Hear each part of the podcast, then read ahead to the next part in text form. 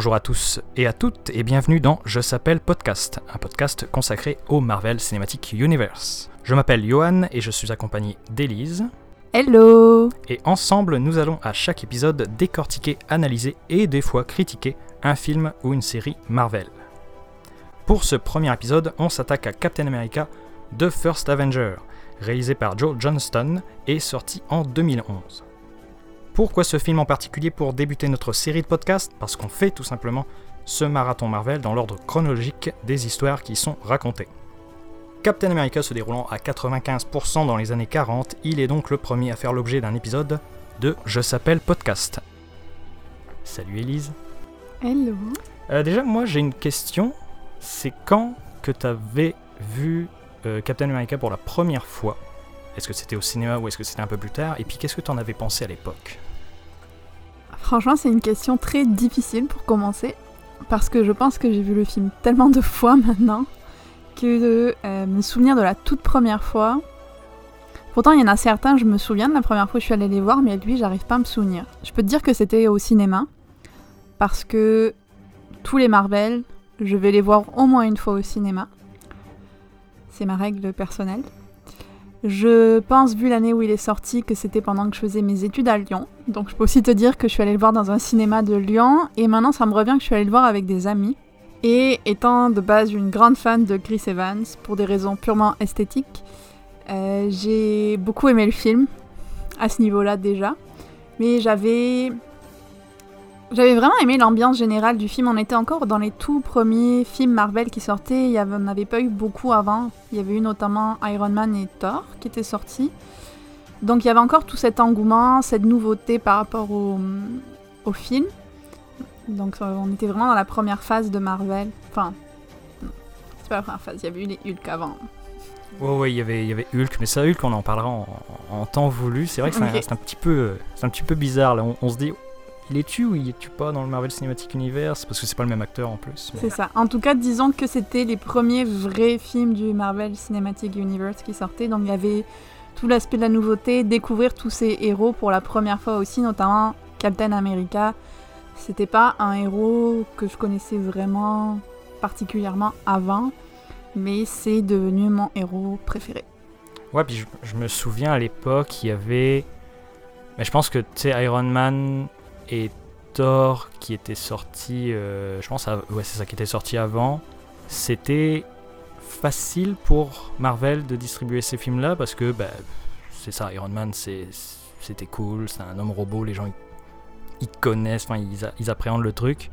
Euh, Thor, c'est Superman, mais qui vient d'Asgard. Euh, Captain America, c'était. Oui, mais dans, dans la tête du, du- de la personne lambda qui, qui, qui, qui connaissait, qui connaissait pas tant que ça les super-héros, qui avait juste vu quoi, un film Superman puis un film Batman avant, genre. Je sais pas, tu vois, moi dans ma tête, Captain America fait beaucoup plus Superman que Thor. Ouais, mais il y a le côté America. Tu sais, genre, ça fait. Il y, avait ce côté, je pense, à l'époque, qui était difficile avec ce film-là de. Ah, est-ce que on est un peu trop propagandiste, puis Mhm. un peu trop euh, patriotique, tu sais. Puis finalement, la saga Captain America a prouvé que non, c'est. Ils ont, ils ont viré ça de bord, puis ils ont fait. C'est intéressant que tu dis ça parce que plus je le regarde, plus ce côté patriotique me gêne. Oui. Tandis que la première fois que je l'ai vu, j'avais pas du tout euh, la tête sur ça. quoi. C'était juste genre waouh, un nouveau film de super-héros. euh, c'est prenant, les scènes d'action sont bien, il y a la petite dose d'humour. Ben, c'est ce mélange qu'ils ont fait dans le MCU qui marche vraiment bien. quoi. Ouais, ouais, ils ont, ils ont réussi à, à- à détourner, à détourner le, le seul écueil qu'il aurait pu avoir pour Mhm. faire un film juste le fun, puis euh, finalement Captain America aurait pu s'appeler complètement autrement, mais... Ouais. Donc ouais, c'est ça. Puis je me, je me souviens même que Chris Evans avait dit à l'époque, genre, ben moi, le personnage est intéressant en soi, qu'il vienne d'un comic book ou pas, je m'en fiche. Là, il vient, ça se trouve, il vient d'un comic book, tant mieux, ça change rien à mon interprétation qui, qu'il avait fait au départ. Puis Chris Evans, qui à l'époque était le Captain America. Genre, il y avait. Tu sais, d'habitude, ils, ils étaient comme Ah, on va-tu choisir quel acteur, quel acteur, tu sais. Mais là, c'est tout le monde, les producteurs, Hollywood en, en règle générale, voulaient Chris Evans. C'était Ouais. lui ou personne d'autre, genre.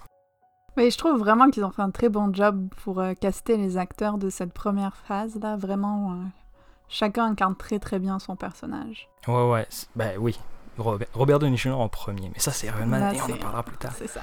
Euh, ben, sautons dans, dans- dans l'intrigue du film, si, Mhm. si tu le veux bien. Le film commence vraiment, on, on est déjà dans le présent en fait, parce que c'est ça. Toi, tu l'as vu plus récemment que moi, tu l'as vu comme hier. Oui, Moi, je l'ai vu, j'ai comme- voulu me rafraîchir la mémoire. je l'ai vu il y a comme deux mois, je pense. Puis c'est ça, on commence, on, est, on a une intro vraiment typique de genre, on cherche de quoi dans la glace, puis C'est ça. on trouve de quoi On trouve, euh, je pense qu'il trouve, bouclier. c'est ça, il trouve le bouclier. Donc on a, on a déjà comme, on sait pratiquement comment le film va se terminer. Genre, en tout cas, on se dit ah, comment, il comment ça s'est retrouvé là, Mhm. cette affaire-là. Puis donc ensuite, le reste du film, ben, la majorité du film est un flashback entre guillemets. Oui. Puis c'est ça, on tombe direct dans quelque chose qui est très, euh, ben, qui m'a fait beaucoup penser à l'époque à des, à- au Indiana Jones et ces choses-là, dans le sens qu'on tombe sur genre des méchants nazis qui cherchent un artefact magique. Et donc là, on rencontre euh, le gros méchant qui est joué par Hugo Weaving. D'ailleurs, en parlant d'Indiana Jones, il y a une réplique dans le film, je pense, qui a un petit clin d'œil euh, à ça, ou en tout cas, moi, je l'ai pris comme ça parce que, justement, le grand méchant, Red Skull, il dit le, le Führer, il perd son temps à chercher euh, des choses dans le désert. Exact. Oui, c'est vrai, c'est vrai. Mais c'est drôle en plus parce que ben, c'est- clairement une référence que le réalisateur Joe, John- Joe Johnston euh, a, mis dedans pour vrai parce que c'était un, un très bon ami de Steven Spielberg. Je pense qu'il a été et de George Lucas aussi, toute cette gang là. Et il, a, il devait être, je pense, second réalisateur, réalisateur seconde équipe ou premier assistant ou Mhm. directeur artistique en tout cas. Il avait une job sur les Indiana Jones ou les Star Wars.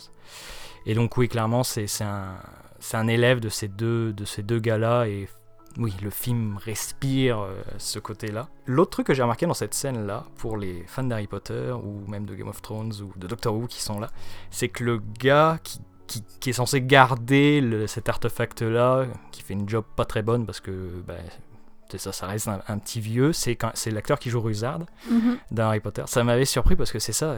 Je pense que Captain America, je l'avais vu, c'est ça. Ça devait être pas en cinéma, mais en DVD il y a quelques temps après la sortie ciné, puis je l'avais pas revu. Et de revoir ces acteurs-là, que t'étais comme Ah, bah oui, il est dedans. Euh, c'est quand même assez drôle. Puis donc voilà, Ruzard, puis c'est pas, le- c'est pas le dernier acteur de Doctor Who qui est dans ce film-là. Je vais, euh, je vais me faire un plaisir de les, les citer au fil du podcast. Puis c'est ça, on tombe sur le Tesseract. Le Tesseract, c'est le premier. euh, ben, finalement, on, a- on est déjà dans les, dans, les, dans les Infinity Stones des Captain America. Puis donc le Tesseract, Mhm. euh, qui est récupéré donc, euh, ben, par Hydra. Mais ce que je trouve intéressant, c'est que quand on regarde le Captain America, si on remonte à la première fois où on le regarde, on n'a absolument aucune idée de ce que ça va donner en termes d'Infinity Stone, Ouais, cette affaire-là. On n'a absolument aucune idée de ce que c'est. On sait juste que c'est une espèce d'objet occulte et magique.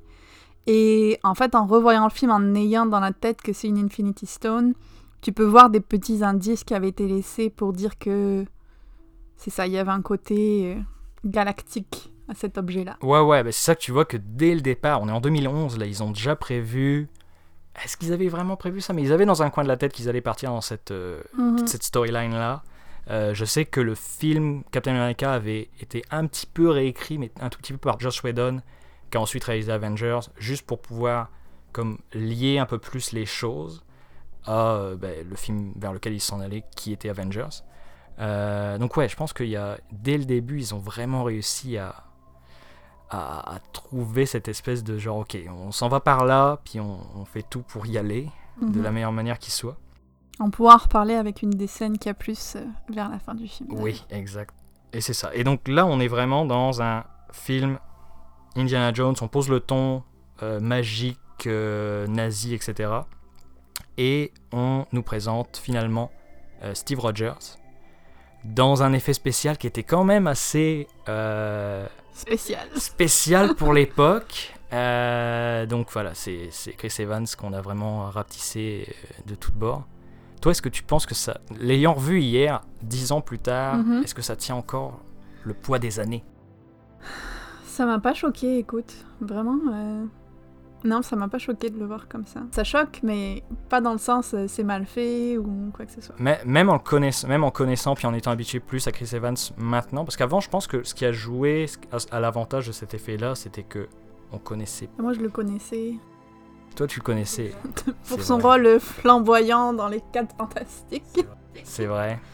Déjà dans un comic book. Mais ça, ça choque pas parce que ça lui ressemble vraiment, vu que bah, c'est lui qu'ils ont modifié. Donc la transformation choque pas trop, je trouve. Ouais, ouais. Bah, et- bah, et en plus, il y, a, bah, il y a plusieurs façons qu'ils ont utilisées pour faire ce, cet effet spécial-là. En effet, il y a- il y a- ils ont modifié son corps.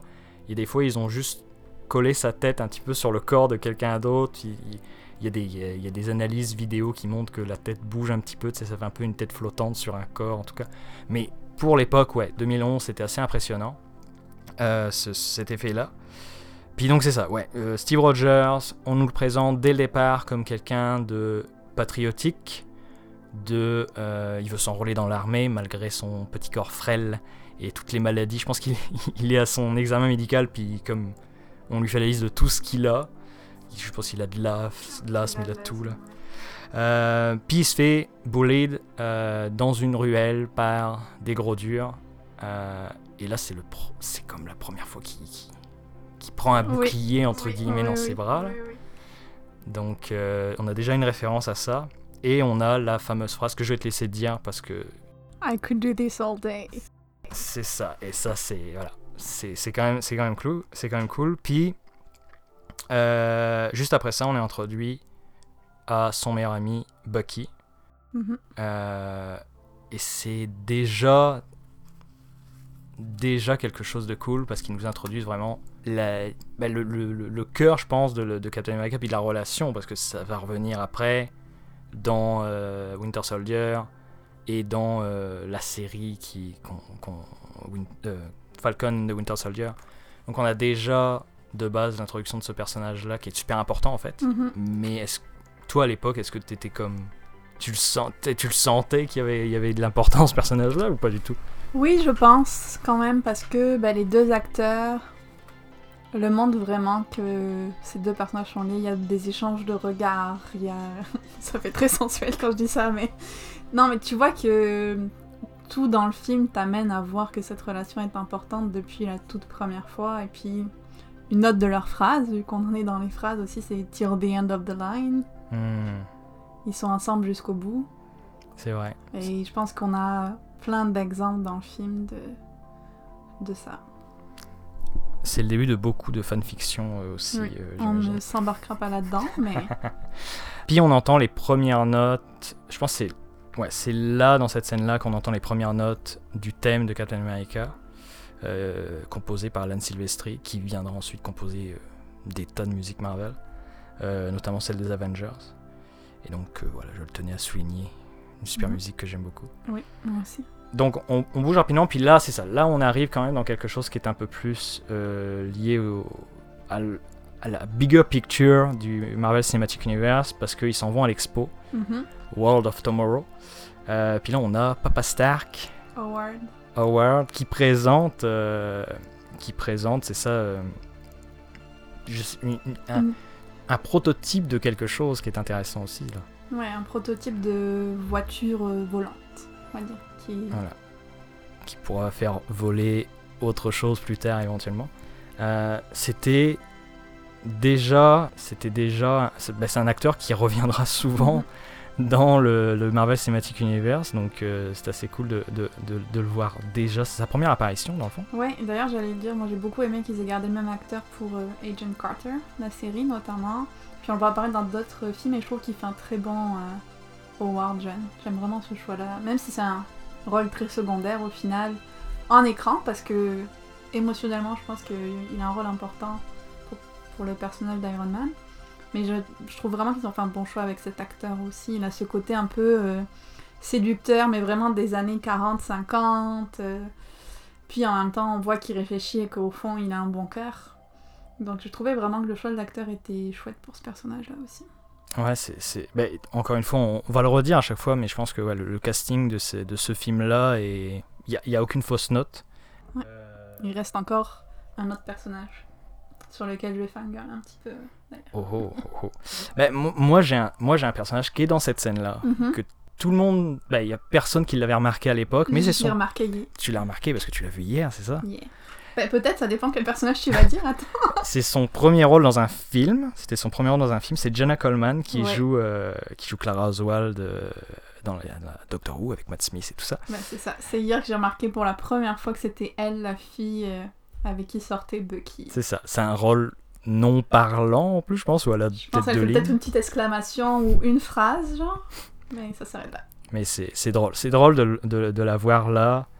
Ah oui, un truc que je voulais évoquer aussi, c'est le. Je sais pas si ça t'a remarqué ça, mais ce film-là est vraiment très bon pour raconter une histoire de la manière la plus visuelle possible. Euh, là, on a une scène où euh, ils vont dans l'espèce de musée euh, de l'armée. Mhm. Steve se tient sur un espèce de, de, de, de présentoir, puis ça, normalement ça allume une lumière qui fait apparaître un miroir. Et normalement sa tête devrait se coller sur le corps d'un soldat, d'une statue. Puis là en fait il est comme trop petit, puis t'as juste comme la moitié de sa face Ouais. euh, dans le miroir. Donc, et c'est plein de petits trucs comme ça. Ils te le disent pas euh, ouvertement, ils te le garagent pas, jamais dans la, dans la face, ce qu'ils veulent te faire comprendre. Et c'est toujours en subtilité et euh, ça m'a ça m'avait surpris quand même dans un dans un monde maintenant où, où au cinéma on te on te donne beaucoup beaucoup trop d'exposition. C'est vrai. Euh, c'est quand même assez cool. Ça te met vraiment à la place de, Steve et de comment il peut se sentir au final. Oui, oui, t'as as son, son struggle, surtout que, ben, c'est ça, j'imagine qu'à l'époque, la plupart du... On était, on était, on était petits à l'époque, on avait quoi, euh, 20 ans, etc. Euh, donc on était encore là dans ce moment, ok, qu'est-ce que je vais faire de ma vie, qu'est-ce que je vais faire euh, de, de, de, de, ce que de ce qu'on m'a donné, euh, de ce que la nature m'a donné, etc. Est-ce que je vais être capable, etc.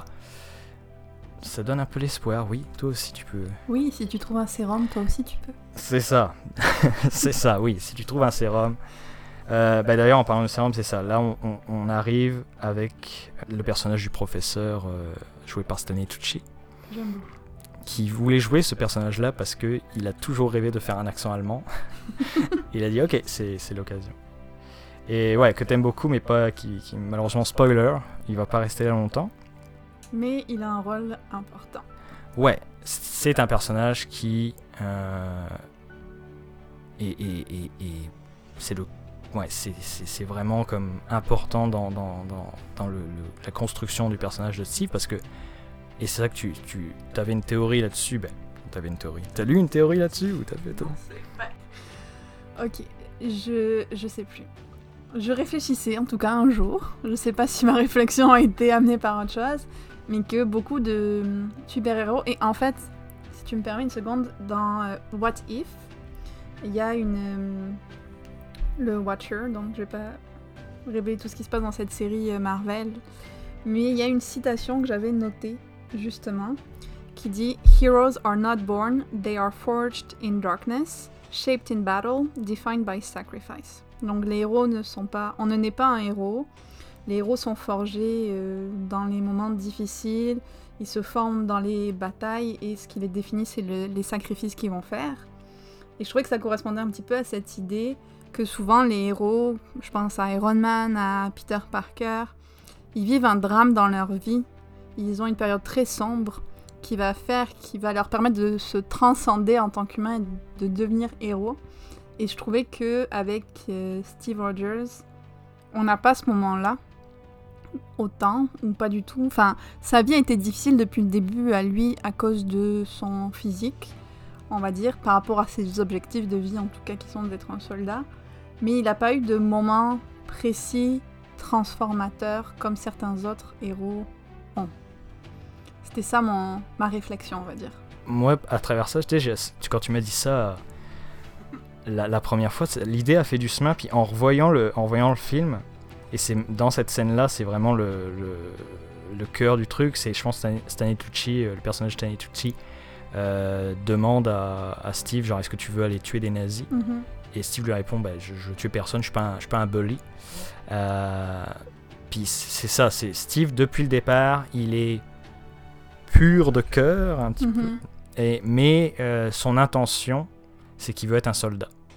Et justement pour venir de ce que tu dis, j'ai noté la citation parce que euh, Mhm. je trouvais que c'était un peu réducteur. Justement, le, le docteur lui demande euh, pourquoi est-ce que tu veux aller en Allemagne? Est-ce que tu veux tuer des nazis? Comme tu dis, et il dit non. Et il dit I don't like bullies, I don't care where they are from. Donc juste, j'aime pas les euh, bullies.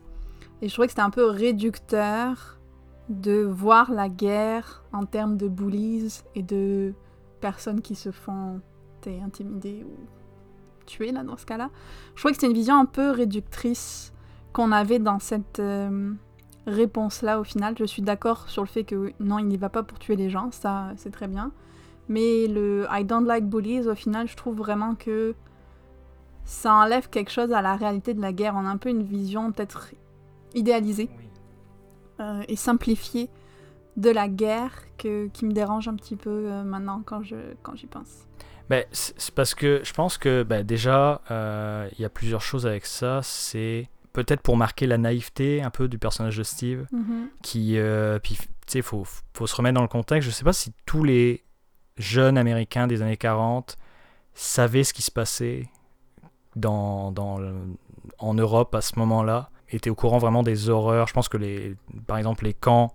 Euh, hop, un point Godwin. Ben non, on a le point Godwin depuis le départ, mais les camps euh, ont été vraiment découverts tard dans la guerre. Je pense que le- le- l'Allemagne nazie avait été pratiquement défaite à ce moment-là.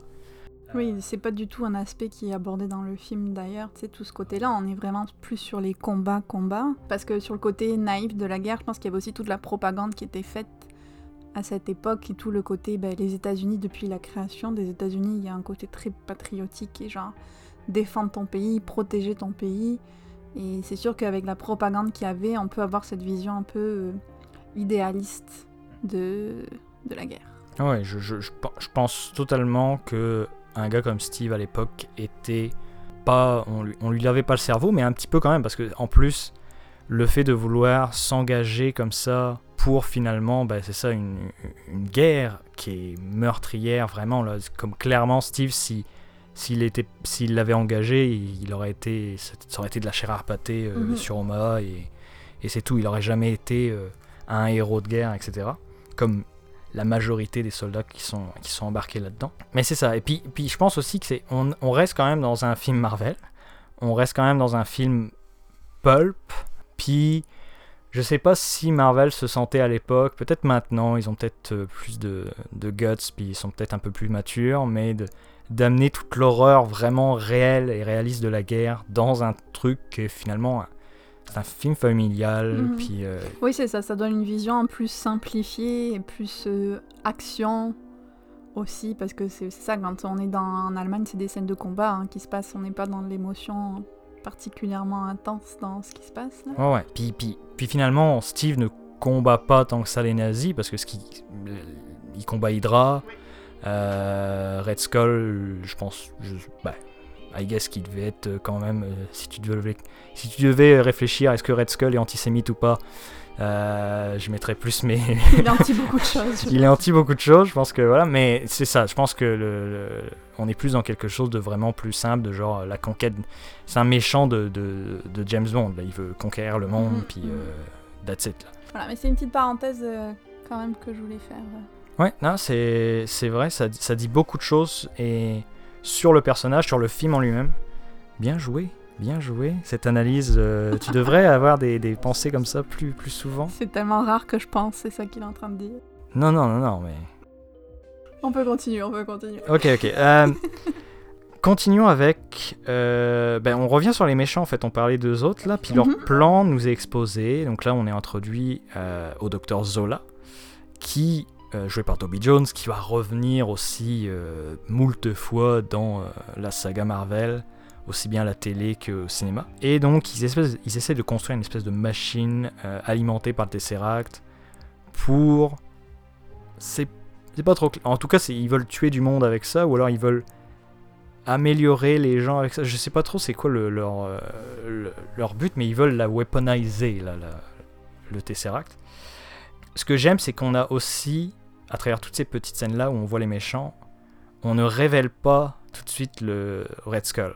Mhm. Comme on a juste la phase du Go Waving en humain, mais on- et puis on a, on a des scènes où, genre à un moment donné, il y a une scène où il, il se fait peinturer, euh, il y a un portrait de lui qui est fait, puis lui il est dans l'ombre, etc. Donc on a, on utilise un petit peu le méchant. J'imagine qu'à l'époque, dans la bande-annonce, ça devait être euh, spoilé euh, de base, mais euh, en tout cas dans le film, en tout cas, le personnage de Red Skull, tout en rouge flamboyant, apparaît vraiment assez tard dans le film. On avait eu juste un indice euh, sur ça quand le docteur dit à Steve que le sérum il fait juste euh, augmenter ce qu'on a à l'intérieur de nous, que si on est bon on dit encore meilleur, mais que si on est mauvais ça fait encore plus ressortir. Exact. Et, et même, on a eu, je pense, même un, un petit indice visuel lors de la première scène euh, avec Ruzard. Je pense que quand il, quand euh, Red Skull tue Ruzard, j'appelle Ruzard, mais c'est David Bradley son nom, je pense.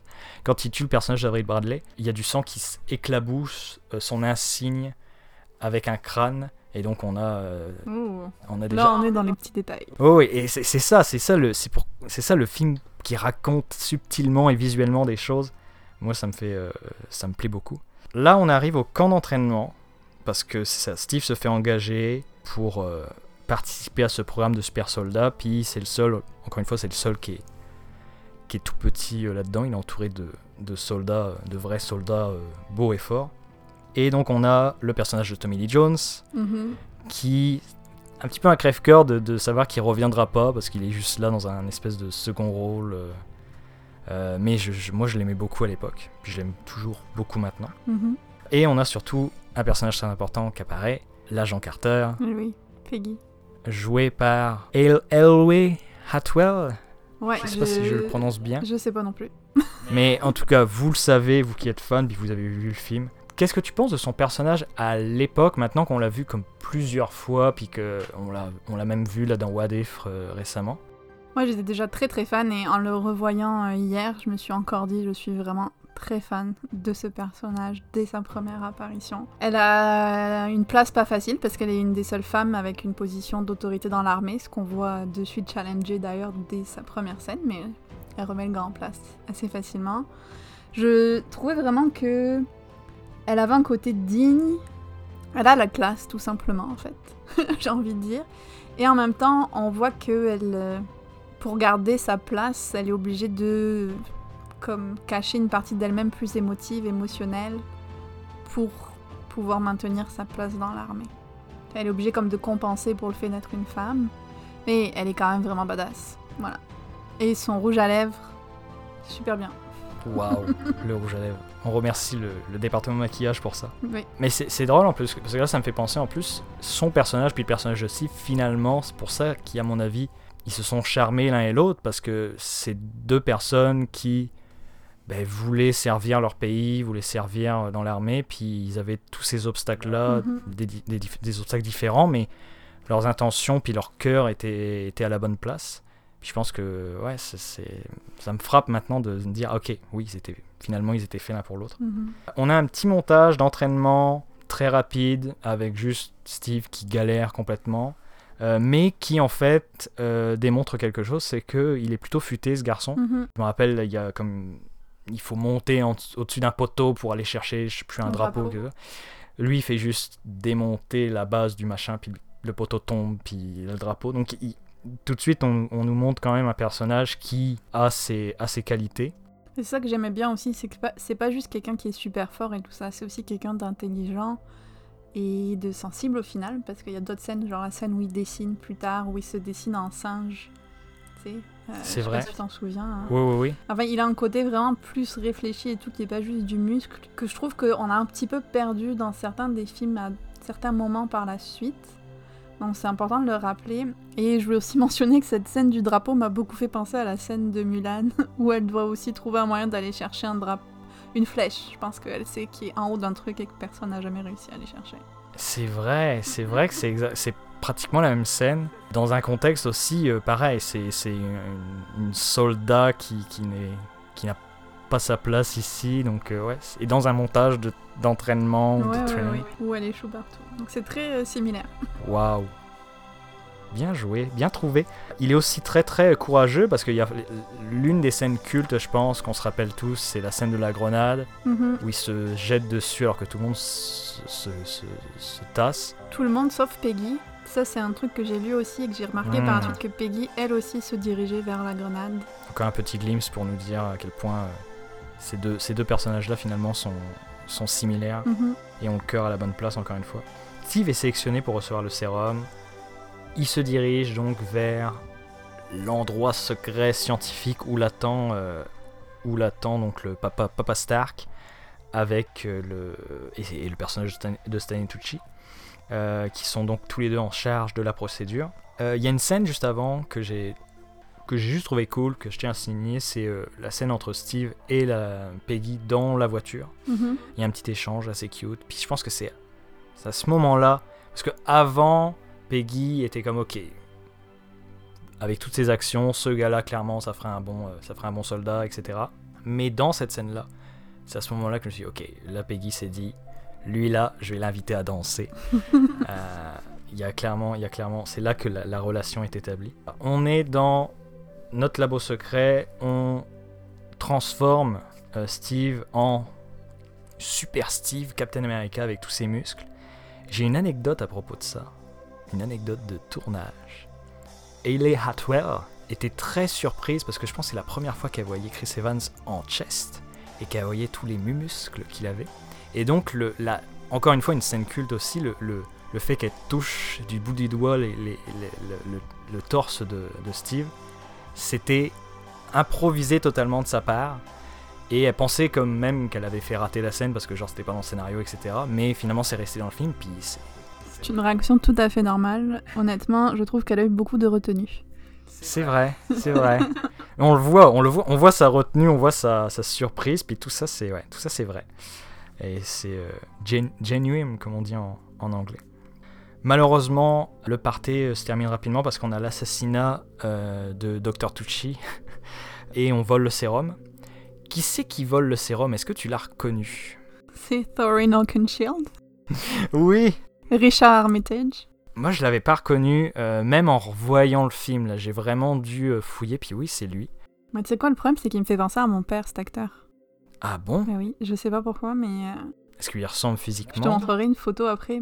Peut-être pas, mais maintenant il a la barbe en plus, mais avant, je sais pas, je trouve qu'il y a un air de ressemblance. Petite anecdote qui n'a rien à voir, qui sera peut-être coupée au montage. Non, non, mais non. Je pense que ça, ça, ça te rapproche, ça te, ça met une distance en moins avec, euh, avec tes, tes auditeurs et tes auditrices. Mais là, s'ensuit quand même une scène de course poursuite super cool avec Steve à pied et le méchant en voiture. Donc là, on a déjà une direct là, on a déjà une démonstration des pouvoirs que Captain America a gagné. Super, super rapidité, super force, super tout. Et ce qui m'a choqué, je sais pas si toi ça t'a choqué, je pense que oui, parce que toi, la, la, la violence et tout ça, c'est au cinéma, c'est quelque chose que tu apprécies un peu moins. Et là, j'ai trouvé le film quand même assez violent. Ça, ça, ça- il y a du monde qui meurt assez violemment, je trouve. Dans cette scène-là, en tout cas. Est-ce que tu penses au docteur, au professeur?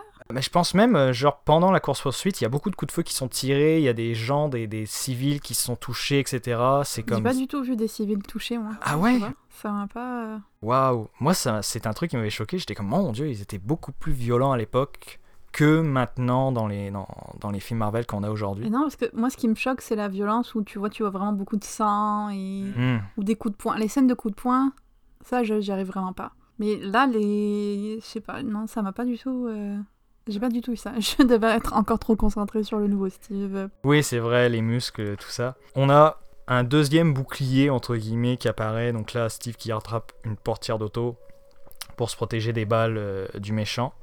Donc euh, j'aime ça, là, c'est une règle de 3. Mhm. Première fois qu'une euh, un couvercle de poubelle, deuxième fois avec euh, la portière, puis finalement on va... On voit l'amélioration euh, progressive. Oui, hein, c'était des prototypes, tout ça. Le méchant essaye de s'enfuir en sous-marin, mais pas rapidement. Il se fait vite rattraper. Et d'ailleurs, c'est drôle parce que Richard Armitage, il est aquaphobe. Et donc la scène, je pense qu'il y a eu genre 2-3 prises seulement, parce qu'il était comme non, non, mais je le refais pas là, votre truc avec votre sous-marin, là, comme je veux pas, je veux pas rester dans l'eau plus souvent que ça. Le pauvre voilà. coucou. Oh oui. Est-ce que ton père est aquaphobe? Non. Non? Ok. bon. La ressemblance s'arrête là. Ah, Ah, c'est ça. Steve le rattrape, mais voilà, il, il- il y a la fameuse pile de cyanure. Puis le, le pro- je pense que c'est la première fois qu'on entend Aïe Hydra. Oui, d'ailleurs, je me suis fait la réflexion à quel point c'est intelligent de dire pour qui tu travailles quand t'es une espèce d'espion ou un truc comme ça. hein. C'est vrai. Mais ça permet de faire avancer le film et l'action. Oui, et puis c'est très, encore une fois, c'est très très pulp. On, on raconte son plan au, au- au gentil pendant qu'il est attaché à la chaise euh, de torture. Là, c'est vraiment ça.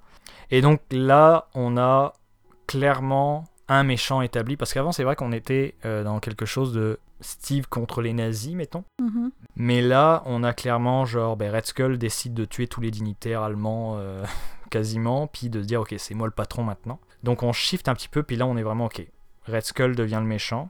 Sauf que Steve est retardé, entre guillemets, parce que là, on tombe dans un, quand même un propos qui est quand même intéressant dans le film, puis on en parle depuis tantôt. Il est pas envoyé au front, enfin, il est envoyé au front, mais en- il est envoyé dans des shows où il, il parade, puis il fait de la propagande américaine. Ce qui était finalement le le but du comics, en fait, Captain America, à l'époque, d'une certaine manière, c'était d'être, euh, de, de montrer un petit peu la, la, la grandeur des États-Unis. Prestige de l'armée. Comme je pense que sur le Captain America numéro 1 qui est sorti, il frappe Hitler, il, il le punch, puis c'est ce qui se passe dans les, dans Mhm. les spectacles. Et qu'on- d'ailleurs, on voit les comics Captain America dans le film aussi. Oui, il sort des comics qui sont inspirés. C'est comme. Ils ont bien joué ça, je trouve. Mhm. De, de, de, de, de- retourner un petit peu ce côté patriotique pour dire, bah, regardez, en fait, euh, on l'a knowledge, on est méta là-dessus, donc euh, on n'est pas patriotique. Euh, donc, euh, il retrouve, Steve retrouve l'agent Carter sur le front en Italie, et là, ah, Bucky se fait capturer, Bucky et son régiment sont capturés. Mhm. Et là, c'est un peu, bah, tu en parlais, tu parlais de cette, de cette notion-là que Steve a pas ce côté-là et devient pas, devient pas un super-héros en fait, en, fait, comparé aux autres qui ont un, un trauma. Mais je pense que c'est ça. Steve, au départ, il voulait devenir un soldat. Puis c'est ce qu'il a fait. Il a, il a suivi les ordres jusqu'à ce moment-là précis. tu sais, il, a, il s'est pavané, il a fait des spectacles, etc. Il a fait ce qu'on lui a demandé de faire. Et là, Bucky se fait enlever et il décide de finalement désobéir aux ordres. Puis je pense que c'est à ce moment-là qu'il devient Captain America, qui devient un super-héros. Qu'est-ce que t'en penses, toi? C'est- Sais-tu Je comprends ce que tu veux dire, mais je suis pas sûre que je sois 100% d'accord. Oh, oh. Débat.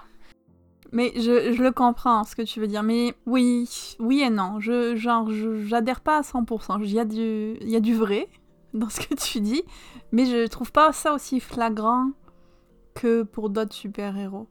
Oui, ben c'est c'est sûr que c'est. euh, on, on sort de quelque chose qui est beaucoup plus traditionnel, comme tu sais, si on prend Spider-Man avec euh, voilà, Peter Parker, il a des pouvoirs, euh, un grand, des grands pouvoirs impliquent de grandes responsabilités. Mince, euh, tonton il est mort, puis euh, je vais devoir euh, cette fois-ci. euh, Je pense que c'est parce que dans son cas, c'est plus le déclencheur de quelque chose qui était déjà en train de bouillir sous la surface, parce qu'il Mhm. commençait déjà à en avoir vraiment marre de, de ce qu'il faisait. On le voit avec le dessin qui se fait de lui en tant que singe, de se retrouver dans les... En plus, en face de vrais soldats, dans le sens ceux qui vont risquer leur vie, il se sentait encore plus mal. Donc j'ai l'impression que c'est plus le petit... Le petit tape sur l'épaule qui l'a poussé en avant plutôt qu'un gros changement intérieur ou un truc comme ça. Tu vois, c'est dans ce Ouais. sens-là que oui, au niveau euh, action, c'est vraiment là où on va avoir un changement. Mais au niveau mental, pour moi, c'est juste la petite case de plus qui, hmm, qui amène ça. Intéressant. Effectivement, ouais, c'est c'est beaucoup plus, c'est beaucoup, ça prend beaucoup plus de temps, c'est beaucoup, c'est moins marqué en tout cas. On peut Oui. pas, on peut pas pinpointer exactement le moment où il s'est dit, euh, non, c'est, je vais être, je, je vais faire ce qui est, pas ce qu'on me demande de faire, mais je vais faire ce qui est euh, moralement euh, ce qu'il faut faire. Qui est dans son cœur, comme lui avait dit le monsieur professeur qui est mort. Oui. Le pauvre, je suis tellement désolée qu'on se souvienne pas de son nom.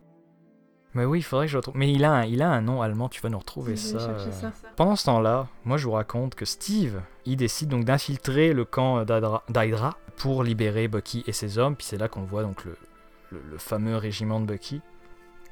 Et c'est la première confrontation avec Red Skull, Mhm. qui est écourtée parce qu'il y a le pont, euh, le pont euh, sur lequel les deux étaient euh, se fait couper en deux et donc euh, malheureusement Red Skull parvient à s'enfuir. Mais c'est la première fois qu'on voit Hugo Weaving retirer là, son masque et on a Red Skull dans toute sa splendeur. Qui est une scène particulièrement dégueulasse. Je tiens encore à le dire quand je l'ai vu hier. D'accord, genre. Oh Les, mais les, et les effets spéciaux sont vraiment, vraiment, vraiment cool. Cet effet d'arrachage de peau, là. J'adore d'ailleurs quand euh, Bucky, qui est à côté de Steve à ce moment-là, lui dit T'en as pas une comme ça, toi aussi, hein C'est vrai, c'est vraiment nice. Mais tu, tu nous as retrouvé le Oui, Docteur Erskine. Erskine. Waouh, Erskine. Facile à se rappeler. On a un caméo de Stanley, qui est juste un monsieur qui vient voir euh, le show euh, où Captain America ne se présente pas finalement. Euh, donc voilà, le petit caméo de Stanley, RIP, on se rappelle encore une fois. C'est toujours, toujours le petit mot tombe quand je, parle, quand je me rappelle de Stanley. Puis Steve se fait cruiser par un autre caméo, cette fois un peu moins euh, obvious, mais euh, il se fait donc draguer ouvertement par un personnage joué par Nathalie Dormer, Que j'aime vraiment beaucoup. voilà, les Tudors, Game of Thrones, etc. Donc, pareil, l'un de ses. I guess, un de ses premiers rôles aussi. Et donc, euh, voilà, c'est. Steve reste un homme, malgré tout. Et là, c'est là que. Bah, c'est un, peu, c'est un peu facile de jouer sur la jalousie de Peggy, mais en même temps, c'est, ça amène de l'humour, puis ça. En même temps, j'aime beaucoup la réaction de Peggy parce que elle l'ignore juste. Bah, elle- Elle, elle- elle- elle le trash un peu, mais après, elle l'ignore quand même. Ouais. Bah, quand elle lui tire euh, à, à Bah, pistolet on sur son. Pas trop, on n'en est pas encore. C'est vrai, c'est vrai, mais elle était, elle- ouais, euh, mais elle reste, elle reste quand même assez fâchée Mhm. euh, là-dessus. Puis, mais je pense que c'est dans la scène suivante où il lui présente son, Papa Stark lui présente son bouclier Oui. en, vibra- en vibranium. En fait, c'est Euh, même lui, il lui en présente et c'est Steve qui voit ce petit bout de métal caché dessous là C'est vrai, et qui lui dit et ça, qu'est-ce que c'est ça? C'est vrai, c'est vrai. Le bouclier qu'on qu'on voit, on le voit, on le voyait déjà dans Iron Man, le premier du nom d'ailleurs. Il faisait une, une petite apparition, il traînait comme ça dans le stock de de Tony. Donc c'est ça. Et donc on lui présente et son uniforme aussi euh, que Steve qui dessine a designé lui-même finalement. Et donc là on a un montage de mission contre Hydra et ça se passe très très bien apparemment Mhm. parce que tout Hydra se fait décimer. Euh, sauf qu'à un moment, bah, il y a une mission sur un train Pour capturer le docteur Zola. pour capturer le Dr Zola. Dr Zola qui finalement, euh, bah, ça, il se fait capturer, mais on perd Bucky. Est-ce que toi, à l'époque, qui ne connaissais rien, là, qui, qui- parce que ceux qui lisaient les comics à l'époque se disaient, ok, d'accord, on se revoit bientôt. Mais toi, tu disais, ah non. Moi, j'ai une théorie dans les séries et dans les films. Mhm. c'est que tant que je vois pas le corps mort de mes yeux, la personne peut toujours revenir. L'exception étant Game of Thrones. Parce que là, on peut voir des corps et ils reviennent quand même. Mais sinon, c'est ma théorie. Si tu vois le, la personne qui fait une chute où elle peut mourir, si tu vois une explosion où la personne était dedans et elle est morte, tant que je vois pas le corps, je pars du principe qu'elle peut revenir. Mm, mm, C'est ça, ouais, je me dis ça aussi. Moi, j'ai même une phrase, c'est comme euh, je vois pas le corps, donc il est pas mort là. Ça rime, c'est beau, c'est. Vous pouvez le réutiliser chez vous si vous voulez. Mais ouais, donc toi, tu, à l'époque, tu disais non, c'est bon, il, il va revenir, genre. Je me disais pas forcément il va revenir, je me disais c'est possible qu'il revienne. Ouais, ouais, ouais. Donc j'avais pas fait une croix dessus. J'ai d'ailleurs en revoyant la scène hier, je me dis ils ont vraiment insisté sur la profondeur de la chute parce qu'on voit vraiment son corps chuter pendant très très longtemps. Euh, je me suis juste fait cette réflexion là hier qui voulait vraiment comme pousser le, le truc pour nous dire non non regardez il est, il est craché dans la neige c'est fini. Mais on a, on a même des petits indices euh, avant ça de il va peut-être survivre parce que quand la première fois que Captain America va sauver Bucky puis son Mhm. régiment, le régiment est comme dans une cellule, etc. Mais Bucky, lui, il est, atta- il est attaché à une table, etc. Donc Ils avaient déjà fait des tests sur lui. ils avaient déjà pensé à expérimenter, donc c'est sûr que ouais, c'est quand même assez bien, euh, assez bien euh, amené pour les prochains films. Euh, donc il capture le docteur Zola, puis comme tout, euh, comme tout ressortissant nazi, il se fait, pro- il se fait offrir une job. Euh, c'est pas mal ça qui, c'est pas mal ça qui se passe. Puis là, on rentre dans le troisième acte du film.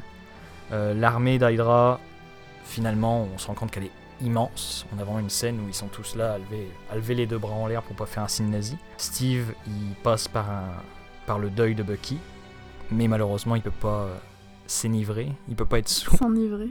Oui, s'enivrer, oui, malheureusement. Donc, euh, l'alcool ne lui fait rien. Mais un indice intéressant quand on nous parle de ces, les propriétés euh, régénératives que lui a donné le sérum.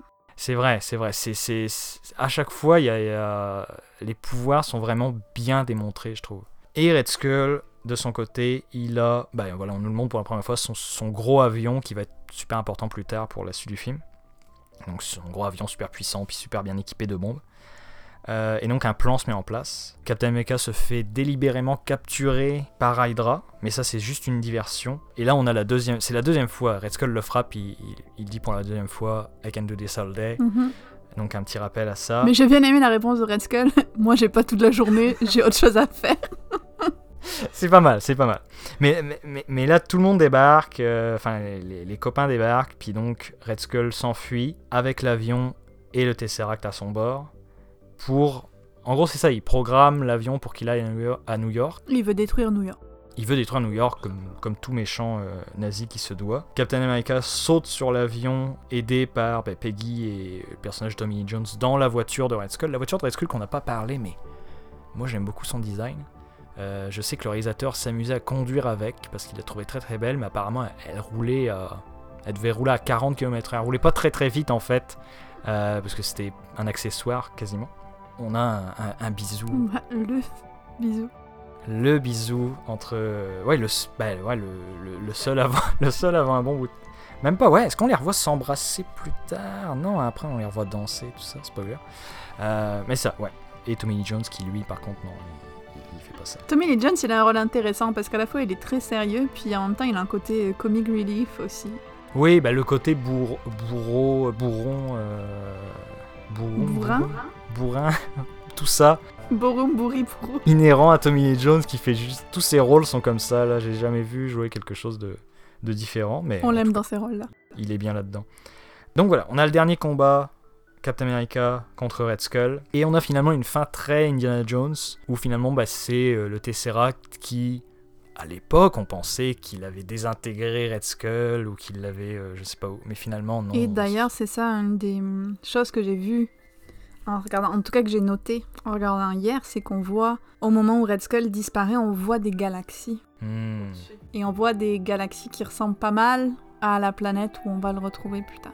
dans Infinity War. Mhm. Ouais, hein. mais, mais moi, je faudrait que j'attrape un, un exécutif de Marvel puis que je lui dise T'as fait tu, vous aviez-vous, avez-vous vraiment prévu ça? Comme c'est fou là, c'est comme des, c'est un détail, mais c'est comme ok, fine, bien joué, tu sais. Bon, le Tesseract il tombe à travers le sol, puis comme il fait des trous, c'est un peu, c'est de l'acide, mais Stark finalement euh, bah, va, le va pouvoir le récupérer plus tard. Et là, est-ce que toi à l'époque, parce que c'est ça, il y, a- il y a le sentiment, Captain America peut pas détourner, peut pas arrêter l'avion, puis il est comme ah non, faut que je me crache, Euh, faut que je me crache dans la glace, Euh, je peux rien faire, euh, c'est horrible. Mais là, je me dis mais il pouvait-tu vraiment rien faire? Toi à l'époque, comment tu te sentais? C'était comme genre ah non, il peut rien faire, c'est dommage, ou genre c'est un peu comme Titanic, euh, genre mais monte sur la monte sur la porte, là vous allez tenir tous les deux? Est-ce que c'est le Euh, je pense pas parce que quand je regarde ce genre de film, en tout cas la première fois, j'essaye de pas me poser de questions et d'y aller vraiment avec le film, avec ce qu'ils veulent nous, nous faire voir. C'est possible qu'après je me pose d'autres questions, mais je me souviens pas de m'en être posé particulièrement à cet effet-là. Même hier, je me disais, ils auraient quand même pu essayer de le retrouver un peu plus vite. Mais bon, dans les années 40, ils n'avaient pas forcément les moyens technologiques de maintenant. On va leur donner cette excuse-là. Donc je, je, pense pas m'être posé beaucoup de questions par rapport à ça. Toi, oui? Ben, je me rappelle que, ouais, je me rappelle à l'époque, j'étais un petit peu frustré de me dire, pour vrai, c'est vraiment la seule solution possible. Ça, ça me semblait bizarre quand même qu'un autopilote aussi performant. euh, Je pense que l'autopilote était cassé, non, justement? Ouais, ouais. Et tu aurais pu coincer les manettes, sortir du, de la patente. Si tu peux sauter d'un avion en vol et survivre. Ouais, je me dis c'est bizarre. C'est comme Captain America. Ouais, on- on- ouais, c'est ça. En plus, on voyait dans la, dans la séquence de montage là euh, où il battait Hydra, c'est ça. Il saute d'un avion, il, apparaît dans un autre. c'est comme, on nous le vend comme ça. Puis là, c'est comme ah non, non, Hmm. Non, le GPS est pété. Là, faut que. C'est très possible que j'ai pensé ça, je m'en souviens juste plus. Hmm. Mais se pense que c'est aussi drivé par la frustration de genre non, ils vont être séparés, c'est horrible, tu sais. Mhm. Bah oui, même avec sa, la communication qu'il a avec Peggy et sa dernière phrase est coupée. Ah, c'est tellement, euh, c'est tellement bien, bien fait et tellement crève-cœur. Hum, J'ai noté, c'est ça. Il, il lui dit I'm gonna need a rain check on, on that dance. Parce que c'est ça, il s'était promis, il s'était promis une danse, puis finalement, bon, spoiler, ils- ils l'auront finalement un jour. Euh, mais ça aura pris du temps, ça, voilà, dix ans plus tard, quoi. On a une scène post-générique, qui est pas vraiment une scène. J'avais une petite chose à dire avant qu'on passe à la scène post-générique. Parce que, bon, bah lui, il se crache. Peggy pleure. Et puis après, on avance un peu, on voit Howard qui récupère le Tesseract. Et on voit aussi Howard qui dit continuez les recherches. On lui dit mais il n'y a plus de signal énergétique. Et il lui dit continuez quand même à chercher. Et ça, c'est presque le truc qui m'a fait pleurer en fait dans le film. Même d'en parler, j'ai presque les larmes aux yeux. Les gens n'ont pas renoncé à lui, genre ses amis. Parce que Howard, on, on le voit pas beaucoup, mais on devine qu'ils sont devenus amis. Oui, oui, oui. Et euh, il continue à chercher. Et je sais pas, parce que je trouve que le personnage de Howard Stark dans le premier Iron Man, on le voit vraiment comme une image froide de Mhm. lui. Tandis que dans le Captain America, on découvre un autre aspect beaucoup plus sensible et beaucoup plus humain de son personnage. Et j'avais vraiment, j'avais vraiment aimé ça, voilà. Est-ce que tu as vu, toi, la série, donc euh, Agent Carter?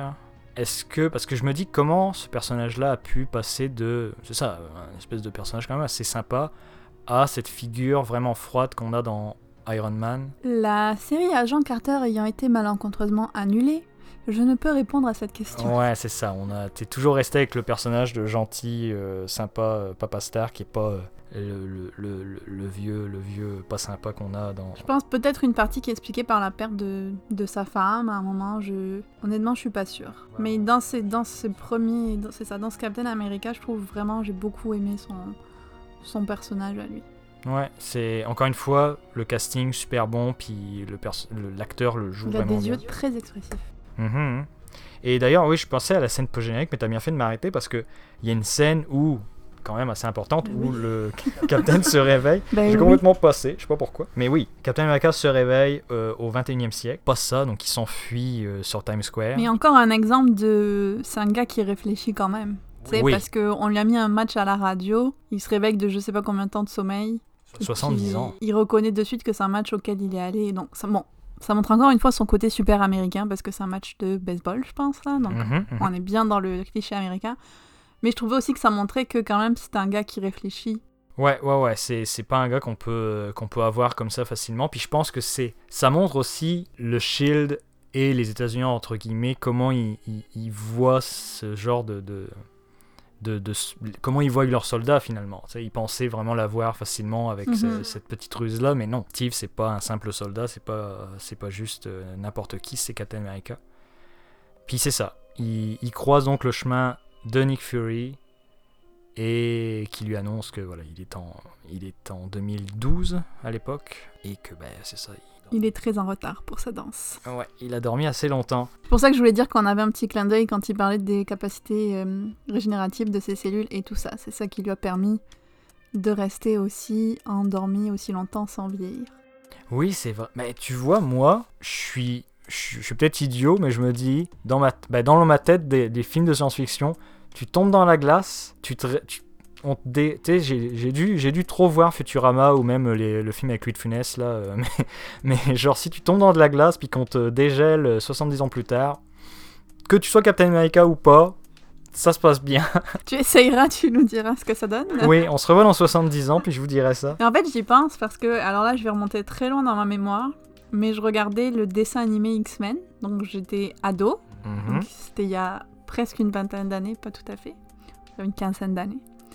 Et il y a cet épisode avec Wolverine où on le voit se pencher sur un caisson où il y a Captain America parce qu'à un moment le sérum a eu un problème et ses cellules se sont mises à euh, dégénérer et à ce qu'ils vieillissent complètement et donc ils l'ont enfermé, cryogénisé pour de bon cette fois pour empêcher qu'il meure. Et euh, Wolverine lui disait ne t'inquiète pas, on va trouver une solution.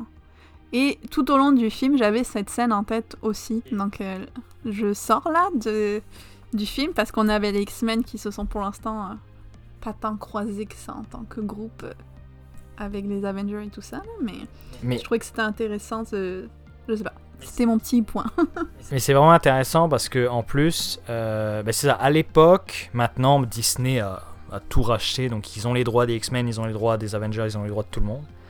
Euh, à l'époque, les X-Men appartenaient encore à la Fox. Maintenant, la Fox appartient à Disney, donc euh, il n'y a plus de problème. Mais ils avaient prévu dans ce Captain America d'avoir un caméo de Wolverine. Parce qu'ils sont battus ensemble pendant la Seconde Guerre mondiale. C'est ça, et de, et de Magneto, parce que lui aussi, mais de l'autre bord. Mhm. Euh, mais finalement, ça s'est pas fait à cause des droits. Ah, je savais pas, c'est intéressant Ouais. ça. Ouais, la Fox, la, bah, la Fox avait les droits et ils ont dit euh, bah non. Là. Vous allez vous faire voir. Débrouillez-vous.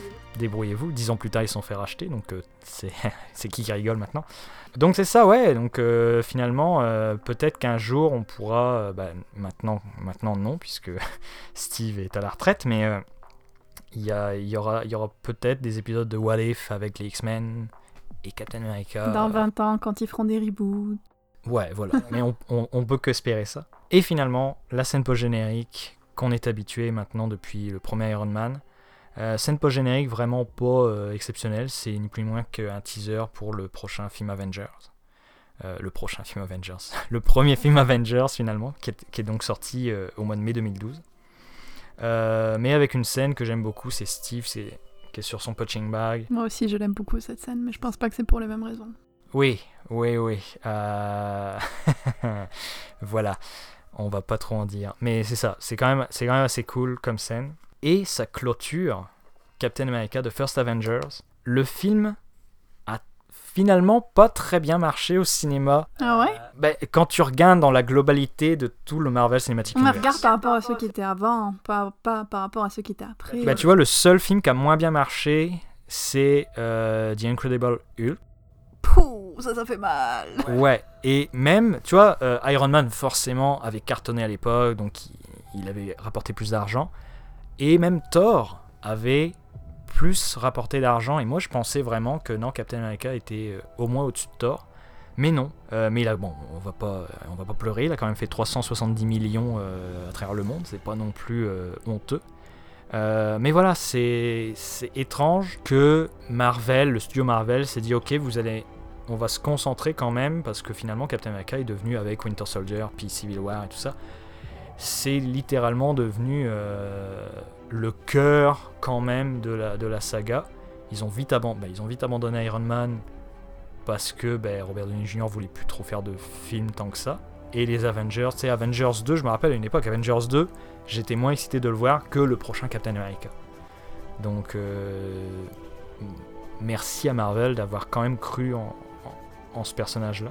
Toi, est-ce que tu penses que le prochain, parce que là, on parle de l'avenir de Captain America, est-ce que tu penses que le prochain Captain America qu'on connaît maintenant, si on a vu euh, Falcon and the Winter Soldier, c'est quoi tes impressions? Est-ce que tu vas l'aimer autant, plus, moins?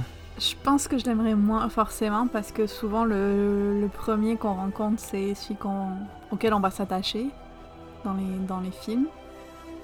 C'est pas toujours le cas mais je pense une majorité des fois la première version qu'on voit ou la première euh, personnification de quelqu'un qu'on voit c'est celle à laquelle on s'attache. Donc je pense pas que j'aimerais autant sachant qu'en plus j'aimais Chris Evans avant de le voir en Captain America. Mhm. Tandis que l'autre acteur, je, je le connais pas et je l'aime bien. Je trouvais intéressant la direction que ça prenait, surtout par rapport aux discussions de racisme et tout ça dans euh, la série qu'ils ont faite, Falcon et le Winter Soldier. Je sais pas si il arrivera à se trouver sa propre place. Puis je pense que, justement par rapport à la série, s'ils font un nouveau. ben, quand ils feront un nouveau Captain America, il y aura plus du tout la même vibe que dans le premier. Je vois ça plus sérieux et plus ancré dans les réalités euh, de sociétales, on va dire. Mhm.